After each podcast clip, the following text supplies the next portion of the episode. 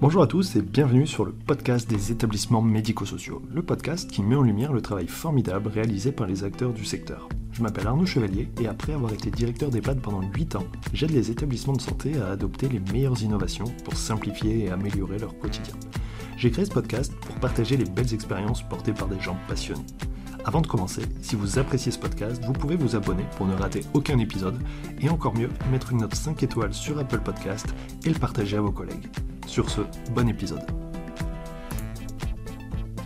Bonjour à tous, aujourd'hui je discute avec euh, Laurent Vial qui est coach et formateur en management et ensemble on va parler de burn-out et de coaching, comment anticiper ou en tout cas prévenir le burn-out, éventuellement comment reprendre, être accompagné pour reprendre le travail après un burn-out? Et on va discuter donc euh, euh, coaching, burn-out, accompagnement des, euh, entre autres, directeurs d'établissements médico-sociaux, directeurs d'EHPAD. donc merci Laurent de participer à ce podcast. Et pour, avant de nous lancer, je te propose de te présenter. Bonjour, merci Arnaud. Euh, donc Laurent Vial, ouais, je, suis euh, coach certifié euh, RNCP et formateur en management et j'interviens essentiellement dans le secteur sanitaire et médico-social, enfin plus médico-social d'ailleurs que sanitaire. J'ai commencé à travailler dans le secteur alors des EHPAD, mais ça ne s'appelait pas EHPAD à l'époque, en 1995. Euh, j'ai travaillé en établissement où j'ai occupé les fonctions de, responsable, responsable hébergement dans, dans deux établissements publics. Donc j'ai été euh, titulaire de la fonction publique. J'ai démissionné de la fonction publique après cette année. Je suis allé travailler dans un groupe privé, euh, donc au début des années 2000, hein, en 2001, au siège d'un des groupes voilà, qu'on connaît aujourd'hui dans le secteur. et j'ai gardé ces fonctions pendant sept ans au siège d'un groupe. Donc, ça, ça l'époque où les groupes grossissaient beaucoup. Et puis en 2000, euh, fin 2006, euh, j'ai pris un congé création d'entreprise et j'ai démarré en janvier 2007 mon activité euh, qui était d'abord très centrée sur l'accompagnement sur les organisations du travail, essentiellement des EHPAD, hein, c'est vraiment sur le, secteur où j'ai travaillé. Puis j'ai repris les études à, plusieurs reprises pour un DU de sciences humaines, pour un master de direction d'établissement pour une certification de coach. Euh, et actuellement, je suis à nouveau euh, en formation euh, pour une formation de, de Gestalt praticien. Donc j'accompagne, aujourd'hui c'est le cœur de mon activité, hein, j'accompagne des managers et, plus particulièrement des directeurs d'établissements médico-sociaux et beaucoup d'EHPAD parce que c'est mon réseau. sur, sur leur fonction de manager. Et donc, euh, euh, j'avais écrit un article sur le, risque de burn-out parce que le secteur d'activité euh, est, en difficulté maintenant depuis de nombreuses années. Et, le directeur, en tant que tête de pont d'établissement, se trouve assez souvent en difficulté, un peu entre le marteau et l'enclume, c'est-à-dire entre les difficultés euh, exprimées et, sans doute très réelles hein, des équipes, euh, les attentes, les demandes des résidents et des familles, mais aussi d'autres interlocuteurs. Alors je, pense aux tutelles, je pense euh, aux exigences hein, des, partenaires de l'établissement, parfois des directions générales des groupes ou des, associations. Donc le directeur hein, est, à la croisée là, de toutes ces demandes et donc, de fait, hein, il y a, une, exigence forte sur, euh, sur ces directeurs et donc un risque, euh, un risque de stress, euh, donc un risque de burn-out. Merci pour cette présentation. Alors, j'ai déjà plein de questions, mais qu'est-ce qui t'a amené à travailler en EHPAD au tout départ, 1995 ah. Qu'est-ce qui fait qu'à un moment, tu te retrouves dans un EHPAD? Le hasard. retraite. Ouais, vraiment le hasard. Euh, c'est-à-dire, je, sors de l'école hôtelière. J'ai fait euh, un, BTS à l'école hôtelière de Nice. Euh, je cherche un, travail et j'ai envie d'un travail où il y a du management. Et je, je, suis très jeune parce que j'ai pas encore 22 ans.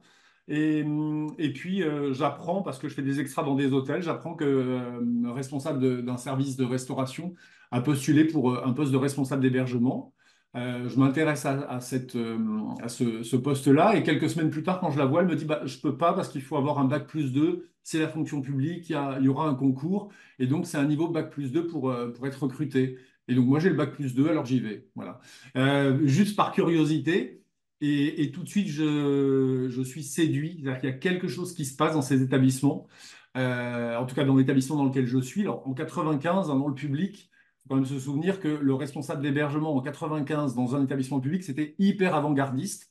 Donc, autant dire que je travaillais avec un directeur euh, très moderne pour l'époque.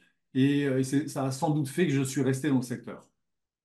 Ouais, euh, sauf si je me trompe, mais j'ai l'impression que c'est toujours avant-gardiste. Les responsables d'hébergement, c'est euh, dans le privé, plutôt lucratif, selon après les, euh, le standing ou les habitudes dans l'associatif, on va en retrouver quand même pas mal. Public, euh, Ouais, peut-être. pas. Peut-être, enfin moi, je- alors peut-être on va parler plutôt de, de poste de gouvernante. C'est vrai que là, la, la fonction que Oui, à l'époque hein, était euh, sur la partie restauration et toute la production euh, des repas était faite sur place. La lingerie, tout était traité sur place, y compris le, le- le linge plat, ce qui n'est plus tellement le cas aujourd'hui. Donc j'a- j'avais une équipe qui était assez euh, importante en nombre d'accord. À, Ouais, à ok. encadrer. Donc voilà, donc je rentre hein, par, euh, par cette voie-là. Et, euh, et c'est un secteur, donc je, rencontre euh, pour une première fois une cadre de santé, une psychologue, enfin, voilà, et, et- et parce Ouais, que c'est des belles rencontres, euh, bah, j'ai eu envie de rester. Ouais. cool. Alors, peut-être, parce que du coup, dans le public, pour quand même pas dire trop de, pas trop de bêtises, je pense que du coup, on l'intitulerait peut-être le responsable logistique qui va s'occuper de ces services-là. Mais je trouve qu'il y a cette connotation hébergement qui est intéressante avec la notion hôtelière et qui n'est pas que du fonctionnement, qui est aussi lié euh, à l'accompagnement et un peu comme tu dis aussi au management, mais très global en fait, et avec plus de liens avec les, les Oui, résidents, les familles. oui, sans doute. Alors, c'était déjà à l'époque hein, euh, un établissement qui avait une section de cure médicale. Donc, ça est un jargon qui a Ouais, disparu. Mais ça veut dire qu'il il y reste des avait panneaux. Voilà, il y avait un budget de soins, donc il y avait une, euh, une cadre de santé qu'on appelait surveillante à l'époque, il y avait déjà une Ouais, infirmière des aides-soignantes, Hein, donc c'était déjà médicalisé, euh, ce qui à l'époque n'était pas le cas de toutes les maisons de retraite. Hein, c'est un, un tout petit peu plus tard que oui, la médicalisation a été, euh, a été généralisée. Voilà. très bien. oui, je t'en prie. Euh, non, vas-y, qu'est-ce que tu voulais dire? Non, continue. Euh, Ce que je voulais dire, c'est que euh, ces, chouettes rencontres font que je reste dans, dans deux établissements publics. L'ouverture du premier, parce que c'était une ouverture. Le deuxième, c'était un établissement très ancien avec un projet d'humanisation de travaux. Et, donc la, partie management, bah, que je sentais euh, quand, je cherchais, je sors d'école théâtre, je cherche un poste, hein, euh, j'ai envie de, envie de manager. hein. Il y a, quelque chose euh, qui m'intéresse de ce côté-là. Et, et j'ai pas été déçu parce qu'on m'a confié des équipes, des équipes avec di- différents métiers, souvent des équipes avec peu de qualifications. hein. donc c'est des équipes avec peu d'autonomie sur le- l'exécution, des équipes qu'il faut accompagner au moins dans les prises de, de fonction. Après, c'est des, des équipes qui font bien leur travail, mais qui, euh, qui n'ont pas nécessairement ou obligatoirement une formation initiale au départ. Donc voilà, la, question du management, elle est là pour moi dès le départ, hein, dès le début de mon, histoire euh, professionnelle. Ok. Euh, donc ça, c'est au départ. Alors, tu as dit que la situation est difficile pour les directeurs depuis un certain moment et ça m'a fait sourire parce qu'en fait, je me suis dit, en fait, on ne sait plus depuis quand. Ouais, Parce qu'il y a eu le Covid. Mais en fait, est-ce qu'avant c'était si simple? Alors, c'était certainement plus simple, mais déjà compliqué quand même. Et sur la dimension coaching, moi, ce que je trouve intéressant, c'est que euh, c'est un sujet qui est qui est pas récent. hein, de, le coaching, on en parle depuis longtemps. Je sais même pas si ça a commencé avec les sportifs, mais je veux dire aujourd'hui, tu vois, un sportif qui se fait coacher, c'est normal presque maintenant. La norme, euh, enfin, celui qui se fait pas coacher, c'est celui qui a pas compris que le mental, il est important dans ses résultats et sa performance. Et, et je me dis, il y a tellement d'enjeux autour de l'EHPAD, le, le directeur ou la directrice, même les managers, tu vois, même l'IDEC en fait. Il y a tellement d'enjeux sur le fait que s'il est euh, bon, il va y avoir un résultat très bon dans l'établissement. Et tu vois, c'est vraiment le catalyseur. Donc, euh, euh, qu'est-ce qui fait qu'on n'a quasiment jamais vu de coach en EHPAD pour faire en sorte que ça fonctionne bien? Alors, souvent, je fais les questions et réponses, mais souvent on parle du coach euh, qui va hum, accompagner les équipes, donc qui est le manager. Tu vois, là par exemple, j'avais fait des épisodes avec, avec, avec Arnaud Caille qui, sur un service à domicile, met en place les équipes autonomes et qui lui-même se définit un peu comme toi sur LinkedIn, tu vois, c'est marqué, il est, il est responsable du service, mais en fait, il est coach. Et le but, c'est d'accompagner, d'être celui qui accompagne, pas forcément qui va, tu vas décider très descendant, mais qui va accompagner. Euh, tout ça pour dire qui est-ce qui accompagne aujourd'hui les, les, directeurs pour, euh, pour, être, euh, pour prendre les bonnes décisions, pour bien se remettre en question, et puis juste pour tenir le coup? Ouais. Alors, il y, a beaucoup de questions dans, dans, dans ta grande question, mais je vais commencer peut-être par le, la, la, première qui était depuis quand euh, depuis quand c'est euh, tendu ou difficile hein, pour les directeurs d'EHPAD? Ben, Je pense effectivement, comme toi, depuis longtemps, euh, parce que c'est un secteur, enfin, ce sont des établissements dans lesquels euh, on accueille des personnes en situation de vulnérabilité. Donc, ça veut dire qu'il y a une question de responsabilité euh, qui est présente pour ben, plusieurs dizaines de résidents qu'on accompagne, que ça se fait 365 jours sur 365 et 24 heures sur 24. Euh, ça, c'est pas le cas, même dans le médico-social. Hein, il y a des services qui sont euh, ouverts uniquement en semaine ou euh, avec un autre rythme qui n'est pas forcément un rythme toute l'année et 24-24. Hein. donc, il y a une espèce de, il y a une responsabilité permanente pour le directeur, hein, y compris quand il, rentre chez lui, quand il part en vacances. Sa responsabilité de directeur, elle continue d'être exercée alors qu'il n'est pas dans ses fonctions. Donc ça, je pense que c'est une première chose qui fait que ça peut être, ça met une pression évidemment. La, deuxième euh, chose, c'est qu'il y a beaucoup, beaucoup de changements qui se sont opérés. moi, j'ai commencé en 1995. Euh, les réformes euh, dans les établissements, ça n'a pas arrêté et ça n'arrête toujours pas. je veux dire, il y a eu la médicalisation, il y a eu les CEPOM, il y a les recommandations de bonne pratique, il y a différents sujets et, c'est normal. Hein, je ne dis pas que c'est inutile. ça évolue beaucoup. Utile, mais il y, a des changements permanents, permanents, permanents. Voilà. Et euh, là, beaucoup plus récemment, évidemment, euh, la crise sanitaire, l'attention sur, euh, forte hein, sur, sur les recrutements et notamment sur le personnel soignant, l'EHPAD bashing qui est passé par là, tous les établissements en souffrent et donc tous les directeurs sont évidemment en première ligne dans ce qui se, dans ce qui se vit difficilement pour, pour les équipes hein, en général, euh, pour l'encadrement en particulier, et probablement pour le directeur de manière encore plus, euh, plus aiguë, hein, parce que euh, bah, est en permanence celui qui est désigné comme le responsable. Voilà. donc ça, c'était pour, pour répondre à ta question sur depuis quand. Voilà. Maintenant, sur la question du coaching en EHPAD, alors je suis euh, moi-même surpris parce qu'il y a de plus en plus hein, de, demandes euh, qui arrivent, en tout cas vers moi, euh, d'établissements et notamment d'EHPAD. Alors, soit pour des directeurs, des cadres de santé, enfin des managers hein, d'établissements et, d'EHPAD en, particulier.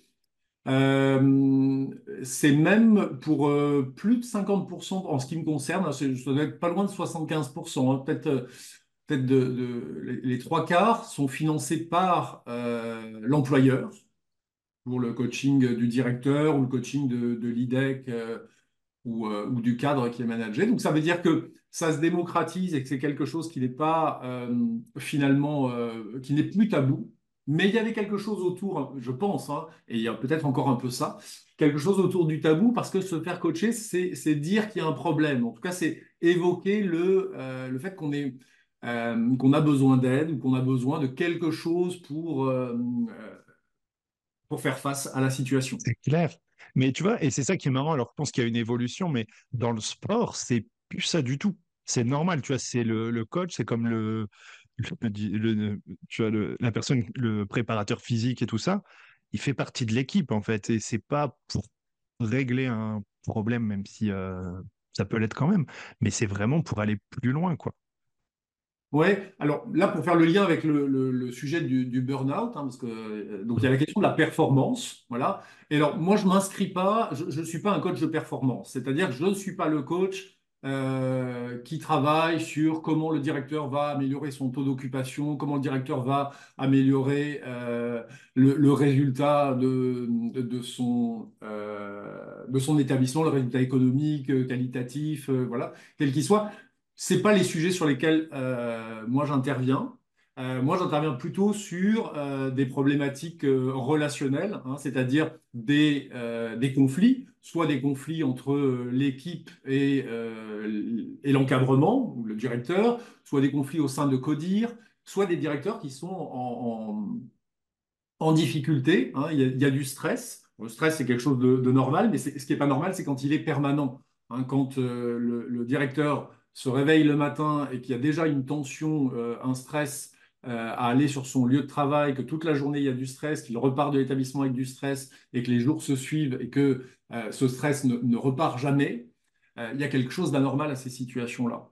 Donc ça, c'est par exemple hein, des situations de euh, risque de burn-out, parce que le burn-out, hein, c'est quand bah, justement ce stress s'accumule jusqu'à ce qu'il y ait une rupture, hein, c'est-à-dire que le corps décide d'arrêter. Et il y, a un jour, un matin, où, où c'est plus possible de se, de se mobiliser et d'y aller. Et donc, euh, le coaching, il est euh, intéressant soit alors bien en amont, hein, c'est-à-dire qu'un mois, un mois et demi avant que quelqu'un s'arrête pour burn-out, on pourrait, hein, on ne sait jamais quand est-ce que ça va se passer, hein, mais on pourrait imaginer qu'on soit là dans quelque chose qui va l'éviter. Probablement à ce stade-là, c'est déjà un peu tard. C'est plutôt les premiers signaux, c'est-à-dire quelque chose qui est euh, ressenti comme une difficulté qui dure dans les semaines ou dans les mois euh, où là, le, directeur a encore la capacité de, voir qu'il y a un problème, qu'il y a quelque chose qui n'est pas normal, qui fonctionne pas normalement, euh, qu'il y a des ressentis qui sont anormaux pour lui ou pour elle.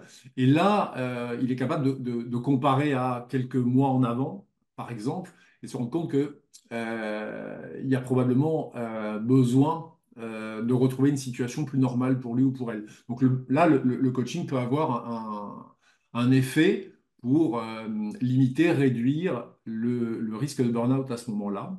Et puis l'autre euh, situation, toujours en lien avec le burn-out, hein, parce qu'il y a bien sûr d'autres euh, situations dans lesquelles j'interviens, mais pour reparler des situations de burn-out, c'est aussi dans le retour au travail, après un burn-out, donc après un arrêt, souvent un arrêt de plusieurs mois et parfois années, le retour au travail hein, est quelque chose de fragile et là aussi, l'accompagnement, hein, il, y a souvent un accompagnement évidemment thérapeutique hein, avec, euh, avec euh, psychologue et ou psychiatre, pour, euh, au moins pendant le temps de l'arrêt, mais, sans doute le temps de la reprise. Mais le coaching peut être aussi un moyen hein, de retrouver sa place au travail et, et, de réfléchir ensemble sur les modalités de cette reprise de travail et notamment d'équilibre vie pro, vie perso. Voilà, qui est vraiment un sujet pour les directeurs d'EHPAD euh, en raison de ce que je disais tout à l'heure hein, sur euh, le fait que les établissements sont ouverts en permanence, c'est un sujet euh, qui revient très souvent, hein, l'équilibre vie pro, vie perso.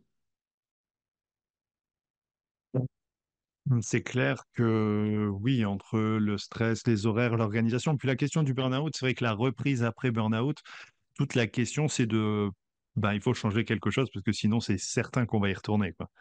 Donc, euh, et c'est pas facile parce que c'est des habitudes, c'est des choses qui se sont installées euh, certainement avec le temps. C'est intéressant quand tu dis la question de l'équilibre vie pro, vie perso qui peut être un facteur aussi de, de, de stress en fait. Hein, de, je dois partir mais je peux pas, je dois rentrer mais je peux pas. Est-ce qu'il y a d'autres d'autres thématiques sur lesquelles il faut être vigilant peut-être, parce que du coup, si on veut prévenir, éviter, euh, avoir des routines, avoir peut-être une organisation qui favorise euh, le respect vie privée, vie perso, ok. Est-ce qu'il y aurait d'autres choses? Euh, Alors, d'abord, peut-être pour, pour éclairer ce que, ce que je vais dire, c'est important que je, je parle de ce qu'on fait en coaching. Je fais aussi de la formation au management par ailleurs. Euh, quand on fait de la formation en management, on, est plutôt sur des outils euh, qui peuvent globalement, généralement euh, être utilisés. On est plutôt sur des, choses qui sont reproductibles pour beaucoup et dans beaucoup de situations. C'est plutôt ce qu'on amène euh, en formation, en formation sur le management. En coaching, on va faire, on est sur du sur-mesure, hein, c'est-à-dire qu'il euh, y a un temps où il faut euh, bah, comprendre hein, le fonctionnement, ce qui est important, ce qui est moins important pour la personne qu'on a, qu'on accompagne, qu'on coach, et donc notamment là, bah, un directeur. la question, par exemple, de la vie privée, enfin l'équilibre vie pro, vie perso, elle est même pour une personne, pas la même en fonction de, de ses stades de vie. Euh, je suis marié, je suis pas marié, j'ai des enfants, ils sont jeunes, ils sont grands, ils sont autonomes. Hein, c'est pas du tout les mêmes, euh, Bien sûr. mêmes situations. Donc euh, ça, c'est un élément important. Et donc, on va creuser hein, dans un coaching, on va creuser pour comprendre par rapport à la situation, à ce que vit le directeur, la directrice de l'établissement, en quoi euh, il y a euh, pour le directeur ou la directrice que j'accompagne, en quoi il y a dans cet environnement, euh, dans ce qu'il est en train de vivre dans l'établissement, en quoi ça vient chez lui toucher quelque chose qui est important pour lui. Donc, je ne pourrais pas faire des généralités. L'équilibre vie pro-vie perso, c'est quelque chose qui impacte tout le monde, hein, c'est important pour tout le monde, mais on n'a pas tous les mêmes exigences là-dessus. Hein. il y a des gens pour lesquels c'est tout à fait normal de faire 60 heures par semaine et ils sont complètement OK avec ça. Et s'ils faisaient 35 heures par semaine, il y aura un problème pour eux. Hein. Je veux dire, même le contraire, c'est-à-dire qu'ils ont besoin. Ça ne pas bien. Ouais, Ils ne s'en tiraient pas bien, d'accord? Donc, euh, et, moi, je n'ai pas à faire revenir des gens qui font 60 heures à 35 heures si c'est OK pour eux, s'il n'y a pas une fatigue à ça, si c'est. Tu vois? Donc, il n'y a, a, pas à amener comme ça des généralités, mais plutôt à travailler avec ce qu'amène euh, la personne que j'accompagne. En revanche, euh, donc l'équilibre vie pro verso, c'est évidemment quelque chose qu'on gratte euh, en coaching. Il y a, un autre élément que, j'aime beaucoup, sur lequel j'aime beaucoup travailler et faire réfléchir les directeurs, c'est sur le, le lien qu'il y a entre leur zone de maîtrise et leur responsabilité. C'est-à-dire ce sur quoi je suis responsable est-ce que véritablement j'ai la main pour que ça se passe comme je souhaite, comme je voudrais que ça se passe? Et là, il y a souvent une grande prise de conscience euh, qui est que bah, non, parce que ça dépend de tellement de facteurs, ne serait-ce que mon équipe, parce que je n'ai pas la main sur mon équipe, il faut quand même pas se leurrer. D'accord? On manage tout le monde tout le temps. Voilà, on manage une équipe, hein, mais, euh, mais on, a, on manage une équipe d'individus, d'humains qui ont leur propre autonomie, leur propre indépendance, qui prennent des décisions, qui peuvent aussi faire des bêtises. Euh, et bien sûr qu'on va devoir répondre de ça, mais, euh, mais pour autant, on n'est pas en capacité de toutes les éviter. Hein. Voilà. Et donc la, question de comment euh, le directeur s'empare de la responsabilité sans regarder finalement sa zone de maîtrise et donc par, par euh, distinction de la zone de maîtrise, sa zone de contrainte, hein, c'est-à-dire ce sur quoi il n'a absolument pas la main, euh, et qui pour autant va avoir des conséquences sur euh, ce sur quoi il est responsable. Voilà. Et là, il y, a, vraiment des tensions qui s'opèrent là. Hein. Voilà. Donc il y a comme des prises de conscience hein, d'un coup et des, des possibilités de lâcher prise. Ça ne veut pas dire de ne pas s'en occuper. Ça veut dire d'être capable de regarder que j'ai la responsabilité, j'ai fait des choses, mais le résultat qui va, euh, qui, va être produit, euh, je n'en ai pas la maîtrise. Donc ça, ça, c'est vrai que c'est dur. Hein. Dans des métiers comme ça où euh, tu as tout ce qui est santé, en fait. Mm. Même si on sait très bien qu'il n'y a pas forcément une obligation de résultat, on se dit que quand même on veut un résultat. Bien sûr, bien sûr. Et il faut accepter. Et puis même ce résultat, en fait, c'est aussi très lié à une question de perception. Des fois, on va mettre peut-être le curseur sur des, sur un, sur des résultats attendus trop élevés qui vont amener de la déception et. Oui. Alors, il y, a le, il y a le niveau d'exigence, à la fois en termes de niveau, D'accord Donc les évaluations sont là, la certification est là, les audits internes, les contrôles des tutelles, enfin, d'accord Mais quand je dis des tutelles, évidemment, on pense au conseil départemental, on va penser euh, à l'ARS, mais le directeur est aussi euh, contrôlé par l'inspection du travail, est aussi contrôlé par l'URSSAF, est aussi contrôlé, enfin bref, par euh, un grand nombre hein, d'autorités qui, euh, qui viennent regarder si, s'il fonctionne euh, correctement, enfin si son établissement fonctionne correctement. Et il y a dans les exigences des uns et des autres des injonctions paradoxales, c'est-à-dire que ce que veut une tutelle met le directeur en situation de ne pas répondre à ce que veut une autre tutelle.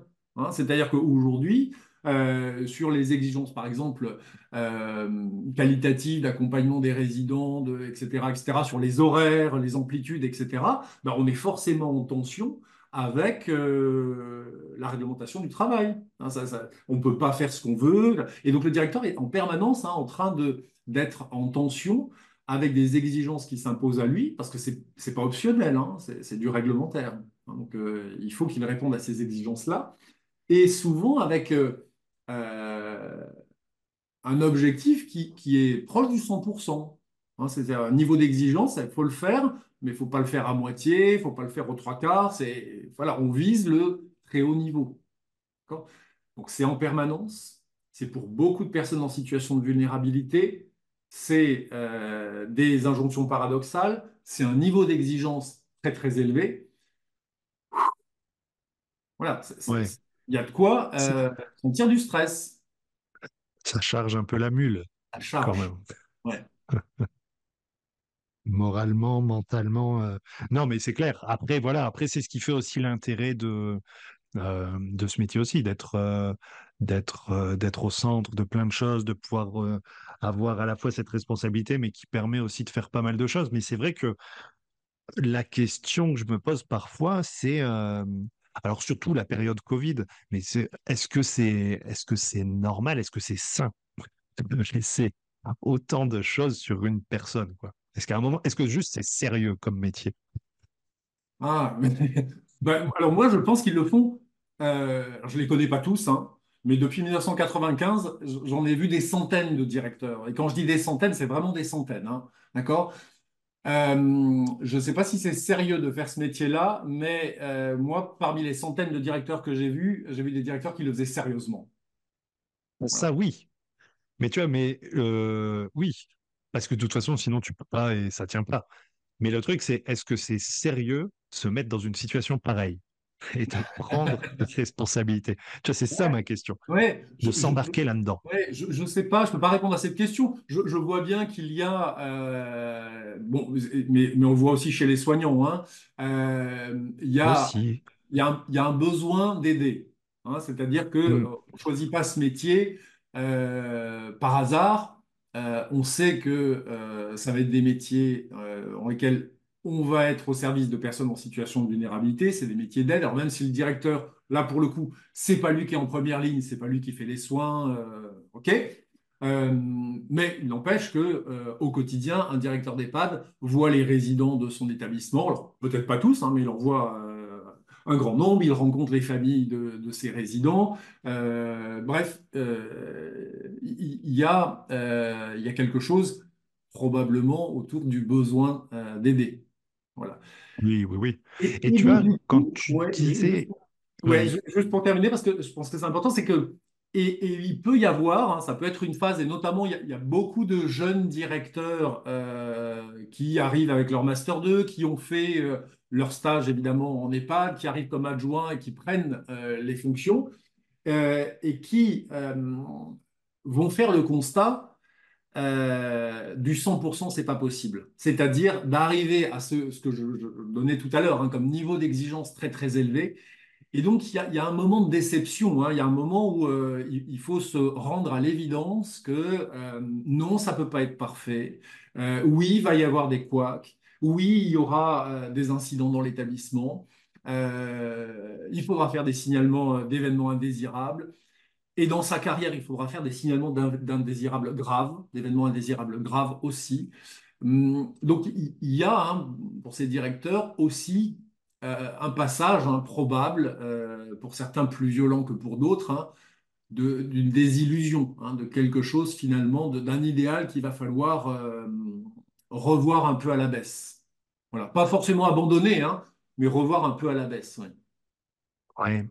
C'est, hum, c'est un peu ce que je voulais dire, parce que tu dis, il y a les obligations qu'il va falloir suivre, les injonctions, la réglementation, mais je pense que euh, c'est peut-être une question enfin, de perception et un peu plus perso, mais je me dis d'abord, c'est aussi ça, tu vois, c'est le besoin d'aider, le besoin de faire en sorte que les personnes soient à minima bien accompagnées et aussi les professionnels, tu vois. Et c'est, et je suis d'accord, ça amène à un moment une déception parce que surtout dans un contexte plus difficile, à un moment, on, on va être obligé de faire des choix. Hmm. Alors, oui, et en plus, hein, je, fais le lien à nouveau avec euh, les situations de risque hein, pour, euh, pour le burn-out, c'est que dès qu'un établissement est en difficulté, alors, ça peut être sur son taux d'occupation, ça peut être sur ses recrutements, ça, ça peut être sur, à la suite d'un événement euh, indésirable grave, ça peut être à la suite d'une inspection. voilà. Le directeur va être hyper sollicité pour, euh, euh, construire des plans d'action, pour faire des réponses très administratives. Enfin bref, il va être très sollicité derrière son écran pour répondre à toutes les sollicitations, pour justifier de ce qu'il est en train de faire, de ce qu'il va faire, etc., etc. Donc il est absolument absorbé. Et plus il est absorbé, moins il est au contact des équipes, de son codir et de ses équipes et des résidents et des familles. Et moins il est en contact, plus la situation se dégrade. Et, il y a comme ça hein, euh, un, risque hein, euh, d'une spirale, euh, je pourrais dire infernale. Hein. c'est en tout cas de quelque chose qui n'améliore pas la situation.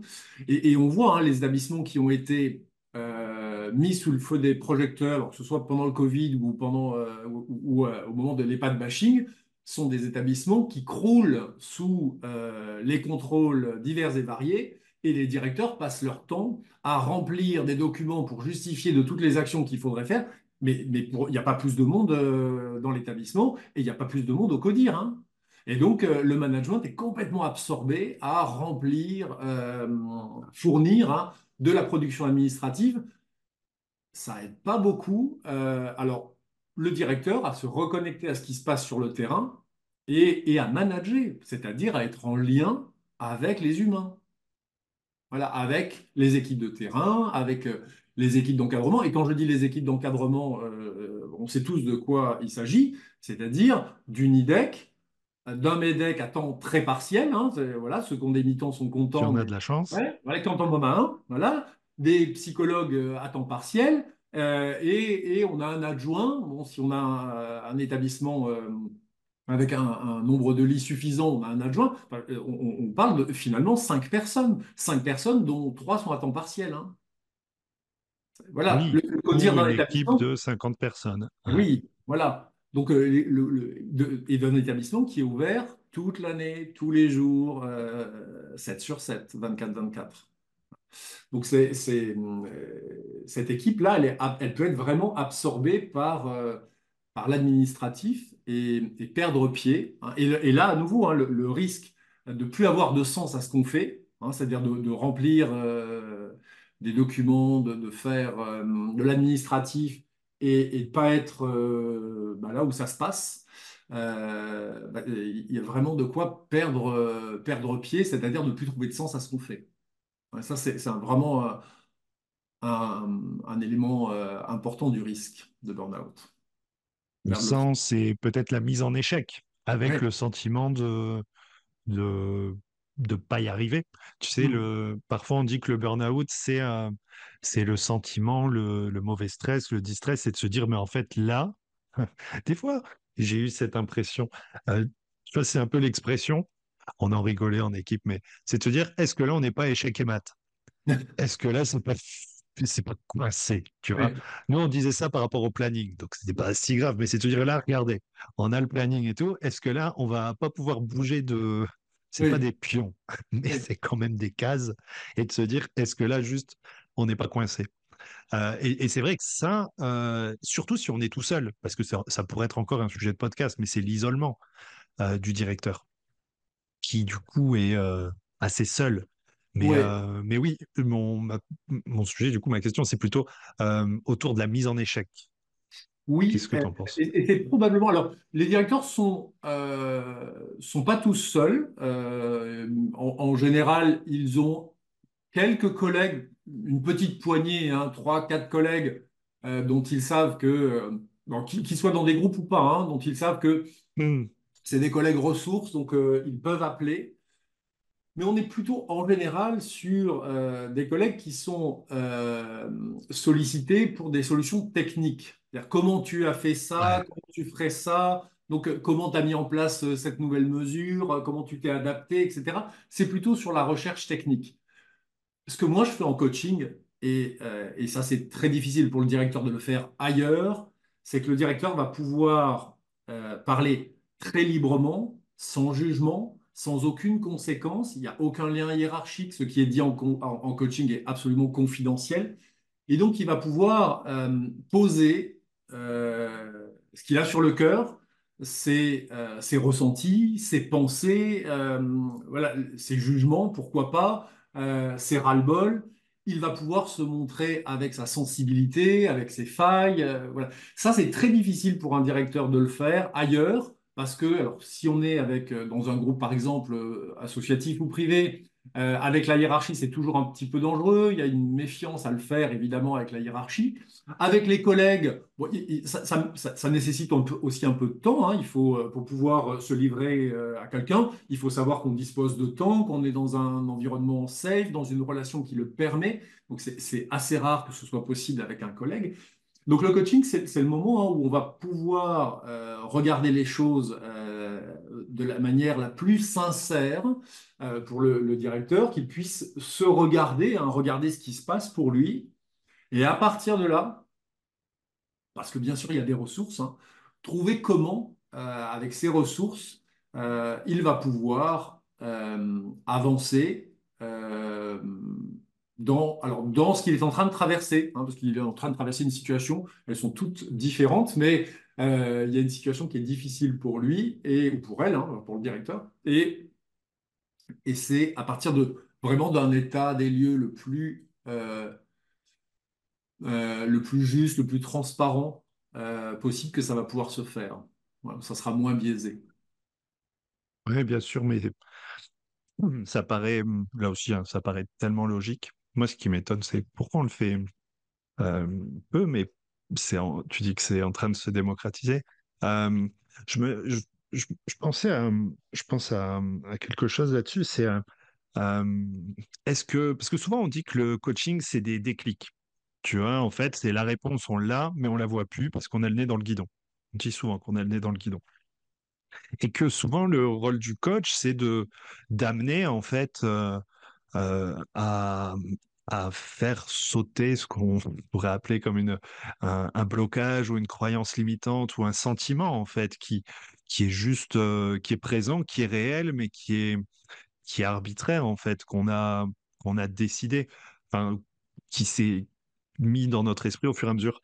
Euh, est-ce que toi, tu, tu vois ça, ou est-ce que c'est un, plus un mythe, euh, ce côté vraiment de, voilà, de, de prendre du recul, de réaliser des choses, de se remettre en question, et puis finalement, un peu comme un, comme un déclic, comme si on fait sauter le verrou, ça se débloque. Euh, oui, c'est c'est- ce qui se passe. Alors, ça peut être sur des croyances, ça peut être sur euh, euh, euh, sur des a priori qui ont été, euh, faits euh, dans des relations euh, à, l'intérieur du fonctionnement de l'établissement. Ça peut être, de, différentes origines, mais on, on va à un moment donné arriver au, au cœur de ce qui bloque ou de ce qui empêche. Ça peut être des peurs, euh, et, et parfois ces peurs, bon, comme souvent, les peurs sont irrationnelles, hein, euh, et donc, euh, finalement, arriver à exprimer ses émotions et à regarder que finalement la peur est irrationnelle, ce qu'on est en train de regarder n'existe peut-être pas, et ça ne la fera pas disparaître, hein, mais ça, ça fera juste la différence de se rendre compte que, OK, ça c'est ma petite peur irrationnelle qui revient, et donc maintenant je sais qu'elle est irrationnelle, donc, euh, voilà, et qu'elle va repartir. hein. Donc ça, peut être hein, euh, de cette, de cette nature-là. Vraiment, euh, il n'y a, pas de règle, mais euh, pour euh, aller dans le sens de ce que tu disais, hein, euh, le coaching, c'est euh, apprendre un peu à se connaître. Pas, euh, un coaching, c'est dix, douze séances qui durent chacune une heure et demie. Donc, euh, c'est c'est- c'est pas un travail d'introspection comme euh, une psychothérapie, hein. mais euh, à partir d'une situation donnée et avec un objectif clair, euh, il y a un travail d'introspection autour de ça, hein, de, cette situation et de cet objectif. Et, ce qui bloque, on, va arriver à, l'identifier. Ensuite, on verra comment, avec les ressources internes ou externes hein, du coaché, il va être possible de contourner euh, les obstacles, de lever certaines limites, euh, ou peut-être euh, de décider de faire autre chose. Ok, ok. pour conclure, peut-être, alors, je, repose la question, c'est, toi, tu dirais que comment on peut au quotidien, peut-être des, quelles astuces, en fait, pour éviter le burn-out?